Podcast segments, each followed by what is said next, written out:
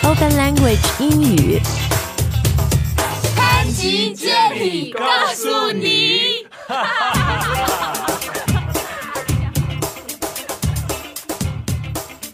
Hello, everyone. You're listening to Panji Jenny Gaosuni. My name is Spencer. 大家好，我是 Jenny。那我们前两个礼拜呢，做了一个就是嗯哪些英语名最好不要起的节目，然后这是啊收到大家非常非常多的问题反馈，然后谢谢大家很喜欢那集节目，呃，然后在我们就是各大平台上那个收听量啊，还有我们自己微信的阅读量，包括下面的留言都是创纪录。然后看了很多留言，然后实在是太多了，大家问我们说这个名字好不好，没有办法一一回答你们，所以在今天的节目里呢。我们就是上一次说了哪些名字你最好不要起，那今天的节目呢，我们就说一下，诶，哪些起名的方法，起名的办法是 Okay, 比较 so some- 好的。 So some like methods to choosing a good name. Some tips，对 Okay methods。好，那大家到我们开言英语的公众号就能看到今天节目的推送。然后，if you've missed the last show about names，也可以 check it out。那在我们今天升级版里呢，我们也会给你带来一段，就是美国很有名的一个新闻网站《Huffington Post》它所总结的2016年一些起名的美国起名的趋势啊。 Okay, 希望 so like trends for this year when it comes to names, right? 对，希望能带给你一些启发。好，Spencer，嗯、我先来说一下，就是留言里面我们看了，然后发现，嗯、大家的问我们的一些这个名字好不好啊，或者一些建议，基本上有几个大类。首先呢，就是有一些名字是，嗯、特别多人起，然后就会有人说，Is this too common？也会有人问说，Is this too out of date？就是有没有嗯过时了嗯过时比如像我自己的名字 Jenny，、这个就是 But I think I think Jenny's a classic name. to 哦 be，honest. 谢谢，又大众化又 common，然后又 kind of old fashion，、然后呢，还有一些名字像什么，呃，Andy、Eric，、然后什么女孩子的 Jessica 这些，嗯、w h a t do you say? Like, are they outdated? Are they being used too much? Well, I mean, there's there's some names I think, um, yeah, are kind of outdated. The ones that you just said, I don't think are necessarily outdated. Uh, used too much, yeah, maybe a little bit. 对，呃，首先 Spencer 说那些名字，呃，虽然很大众化，但是不过时 Yeah, 是吧？就 Well, 不 I 奇 think, 怪。 for example, you said Eric. I think Eric's a better name than John. 为什么？ John is just so common, so common. Like too, I don't know, too many, too many Johns out there. I think. 这样是太多太多是吧 Yeah, I could never name my kid John. 呃，然后有一些真的 outdated 的 name，can you think of any？有一些真的很过时的英文 Bertha. 哦， 这个我都没听到 过。不 See, 是 yeah, told you it's 过 Gorshilla. no one named. Okay, okay, Dorothy. 什么 Dorothy. Dorothy，D Yeah, Dorothy. Never heard. O R O T H Y，、 Yeah, Dorothy. 这个很过时啊。 I think so. I, I hear Dorothy. It sounds like a grandma name. 哎，我也觉得这 Sounds 听 like 起来像 someone 很 born 老 in the 的 20s. 好，那前面讲到的这这一类的名字啊，什么 Eric、Jenny、Jessica 什么的，Andy，嗯，你刚刚说这些，呃，它很大众化、嗯 t h e y r e very common，、 Yeah 但我觉得这个也是起英文名没办法的，因为 English、The English language doesn't work the same way as Chinese when it comes to names. I mean, right? that's true, but my name Spencer is 不是那么大众化的，哦，这倒对吧？是，就很 Yeah. creative。但是呢，我觉得就是如果你自己去挑一个很特别或者什么嗯的名字，可能比较 risky，就风险比较大。 Yeah. 因为我们也在留言里看到有些朋友，我记得有一个，他说他的名字叫 Castle，就是城堡。 Castle 他说会不会 怪？ Yeah, it's, You that's a did little it- weird. 所以就是可能比较难掌握啦。When you're picking out these really special names, Mm-hmm。 right? It's hard to draw the line，就是比较难掌 I, 握 I, I- I think if you're um, a good rule of thumb, uh, meaning you know, a good, 一个原则。 yeah, if you're going to you know pick a name, you know if you're if you're Chinese and you're looking to pick a Western name for yourself, uh, try to avoid just random nouns. 嗯，就是一些名词，你说 yeah, 嗯不 yeah, 用 like 写 yeah, saying yeah, castle for example. I've never met any Western person with the first name Castle. 然后还有，嗯、留言里面有一个人说他的英文名字叫 tree，就 Yeah, 是 that's- 一棵树。It's that I've, 怪吗？ I knew a hippie whose nickname was Tree, but 一个 I, 嬉皮，他的小名叫是啊是啊树，一个美国人。 yeah, exactly. But I would personally, I wouldn't name my kid Tree, or you know, I wouldn't suggest you know doing that, you know, making that your English name. 哎，那还有一些留言里我看比较多的，就是一些大自然的这种 东西，比如有有人说叫 wind，有人叫 rainbow，有人叫 rain，有人 Those 叫 all sound river， like hippie names. 就这这些名字美国人也会起，但是是美国的那种嬉皮士，对吧 th-？th- those are all 都是嬉皮士的名字。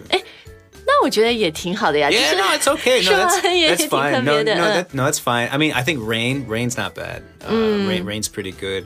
Uh, wh- what else do you say? Rainbow. Uh, it's a little. I don't know. It's a little weird. How about flower?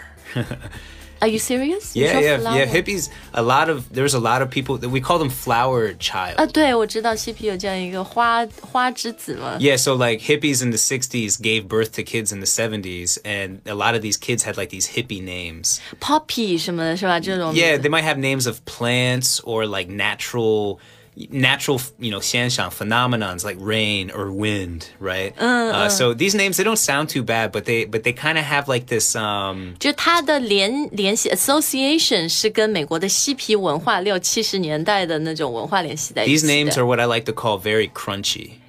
crunchy 很脆的名字。 Yeah, crunchy 不是 you know not like when you're eating food. Crunchy is a 是俚语. It's like a slang that you can use to describe hippies. Say, oh, he's a very crunchy person. 反正就是 He 和 likes to eat granola. He's he's crunchy. OK，六十、年代大家美国嬉皮士那种 free love 的那种 Yeah. 联系在 By 一 the way, 起。 crunchy could be a hippie name too. crunchy 也能做名 Yeah, you can say, "Hey, my name's Crunchy."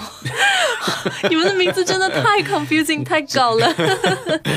哎，但是我们还是回来说说有一些好的起名的一些呃 tips 啊。嗯，我觉得如果你想要一个不那么大众化的，但是又不会特别怪的名字，嗯 Yeah 可以看看一些电影或者小说里面那种角色、那种人物 characters。 Yeah, I think that's not a bad idea. I think especially maybe, you know, um, if you maybe look at like you said 小说, so you- Novel. You, could even look at like some old novels, perhaps. So like there's some names that might have been common in the past that aren't so common these days, but because they haven't been used in a while, 也不像那么国式或者它大众化的反而是很古典的， Yeah, 有 they, 那 they, 种古代 they, 韵 kind, 味 they。could be kind of revived. They can come back. You know what I 嗯 mean?，对 Yeah. 所以你建议我们看什么 Shakespeare，、 Yeah, 从莎 maybe. 士比亚的小说里面 Yeah, Romeo, that's not a bad name. 啊、对 Juliet. I think that's a good, nice Exactly， name too. Oh. 或者现代的小说，但是现代的小说里面有一些名字就真的很特别，像那个《Hunger Games》，对嗯吧？饥饿游戏 Katniss，嗯，女主角这个名字， Katniss sounds kind of weird to me, but 哎，我觉得呢，就是虽然这些名字可能有点怪，但是因为这些小说太有名了，so 嗯 people kind of have accepted it、 okay. 就这跟你自己完全想出来一个拍脑袋想出来一个是不一样的，因为大家都看过《Hunger Games》或者都看过那个《Harry Potter》，对吧？里面那个女生赫敏 Right. m e n i a n Yeah. 嗯，然后或者电影、电视里面的角色，我觉得也是好的一个一个 inspiration 啊。 Any any good names come to mind? Spencer，、哦真的跟你，因为我是记得有一个人留言，他说我起 Spencer 就是因为看 Gossip Girls 绯闻女孩，嗯对 yeah, So yeah. that's yeah, that's a good way to to find a name for yourself. Or 嗯、美国其实也有很多人父母起名的时候，他特别喜欢某一个 artist，一个 singer，一个 actor or 嗯 yeah. actress，、然后会把小孩就是跟他同名，是 Yeah, 吧？ that's right. Mm, Prince, maybe. 啊，对，哎，是美国有些男孩子叫 Prince， Yeah, 因为 yeah, 就是 yeah. 那个很有名的歌手 Yeah, Prince。 yeah. I 对 knew 吧 some kids growing up named Prince actually. 哎，我还遇到过以前一个美国男孩子，他叫 Bowie，as in David Bowie。 Yeah, see, I think Bowie. That's a pretty. I like that name. 对，然后他说他就是他爸爸妈妈都很喜欢 David Bowie。 Yeah, all right, Bowie, not bad. 好，给了大家一些 rules 啊。然后还有一个想说的呢，就是在留言里面我也看到一些朋友说，嗯，我这个名字的 spelling 这个拼法会不会怪？呃，比如有一个呃用户他说他给女儿起了一个名字叫 Daisy，但是他的 spelling 那个拼法。呃，比较常规的是 D A I S Y，对吧 that's 是 right. 小雏菊、菊花的意思，Daisy。但他说我是加多加了一个 s，so it's D A I S S Y。嗯，他说这样 Dice, Dice, Daisy, Daisy. Really? I don't know. That's kind of weird. I think it almost sound more like Daisy if you did D A double Z I E. 所以 Spencer 这种拼法 D A I S S Y， I mean, that just kind of goes against the rules of English and like the the sounds that letters are supposed to make. There's a, there's a reason why there's only one S in that word. 呃，所以你说就是，如果你想要改变它的 spelling 拼法的时候，也要特别注意，因为有可能你一变就和英语的那个发音、读音 I'll 的 give you, 规则 I'll give 变 you, 了 an,。I'll give you an example. Well, yeah, I'll give you an example. My mother's name is Gail. Originally, it was spell, uh, spelled G A I L. L，嗯 But my mom wanted to change it for, I don't know, whatever reason, to G A Y L E. 嗯，所以美国人也会这样，他把一嗯个名字。一个比较普遍的名字，他想特别一点，就把拼法改掉。嗯但是像你妈妈那个普遍的拼法是常规的，是 G A I L Yeah， Gale，、但他把它变成了 G A Y L E。 Yeah, that's right. And but if you if you look at those letters when put together, the sound should still be you know 应该是差不多的。对，就是- But but you just for example you said Daisy. If it had two s's, to me that just doesn't sound right. If you wanted to keep the sound Daisy but change the spelling, you could maybe do D A Z Z I E or something. And I think the name I think it would still sound the same. 对，就是有的时候你可能你改了拼法，就会不符合英语的拼嗯写和发音的那个规律了，对吧？所以就是这个也要注意 Or 一 D 下。 A Y Z Y. 什么？ Day, 我已经被- day like Monday the day 对吧？Z I don't know.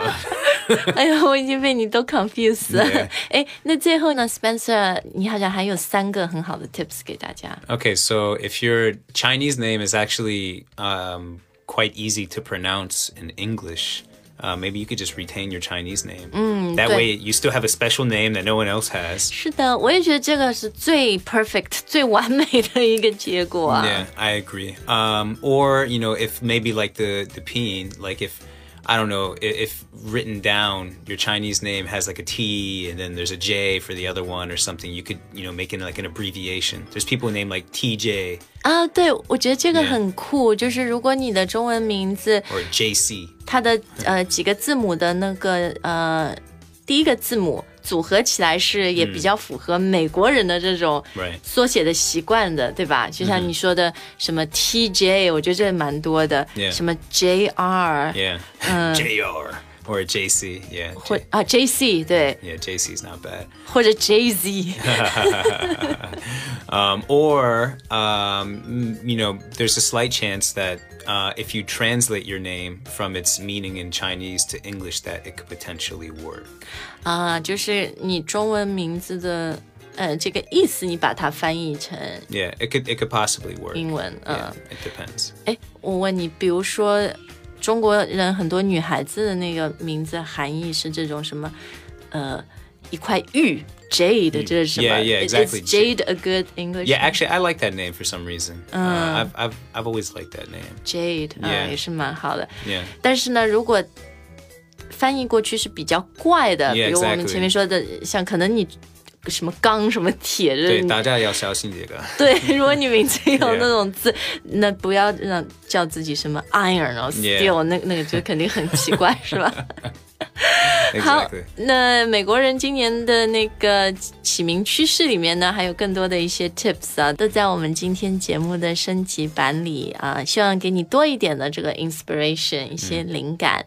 感谢大家收听我们的节目，然后别忘了到呃开源英语的公众号，你可以看我们所有精彩的推送，也可以尝试我们的课程。购买的时候呢，还有特惠，学习一年只要六百二十九元。我 see you next time and have fun with your English names. That's right, guys. 下次再见。